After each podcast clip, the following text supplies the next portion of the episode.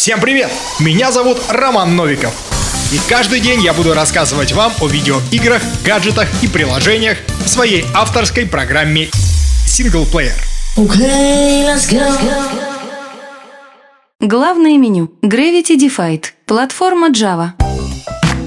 Сегодня вспоминаем неизменную классику мобильных игр 2000-х. Вообще, в разрезе времени те годы были максимально насыщенными в мире мобильных устройств. Я помню, как мы ходили и рассматривали телефоны на витринах в Евросети, а еще у каждого дома был журнал с мобилками и мечта когда-нибудь купить себе Sony Ericsson за 30 тысяч. У меня был Siemens CX70. Штука по тем временам просто отличная. Возможность слушать музыку в формате WAV и MP3, передача файлов по экпорту и, конечно же, Java приложения. И все игры того времени как раз-таки производились на движке Java. Особняком точно стоял симулятор мототриала Gravity Defied. В нее играли на переменах и на уроках, в транспорте и дома. Пытались пройти тысяча уровней в новом моде и создавали свои. Откуда она взялась? В мае 2004 года в Швеции проводилось студенческое соревнование по программированию Excitera Mobile Award. Кроме бесплатной рекламы для своих проектов, участники боролись за главный приз в 20 тысяч шведских крон и смартфон Sony Ericsson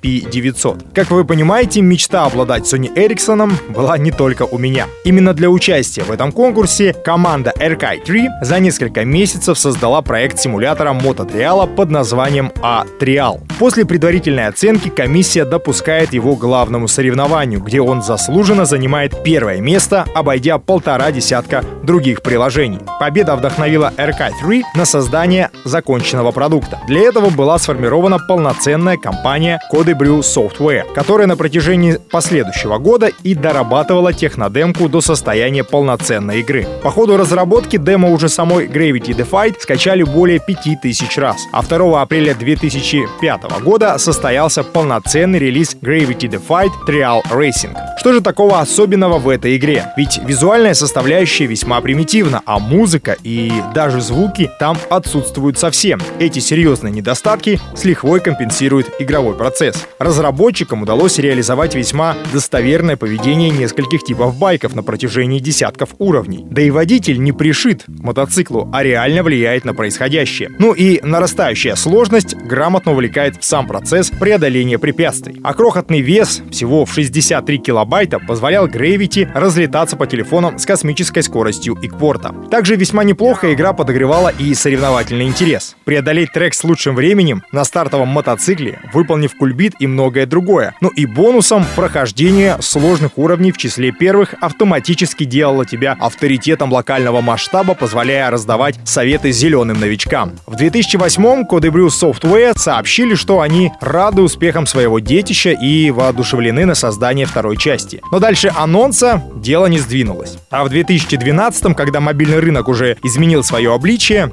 разработчики оригинальной игры разродились Android-версией Gravity Defied и рассказали, как для нее самостоятельно делать треки. Но до полноценного релиза она не дошла, и спустя несколько минорных обновлений была убрана из магазина Google Play. После этого в Play Market стали появляться порты и клоны оригинальной игры от сторонних разработчиков. Но даже точная копия не может передать ощущений от механического управления, которое на сенсорном экране просто недоступно. Одним словом, та Gravity осталась на кнопочных телефонах.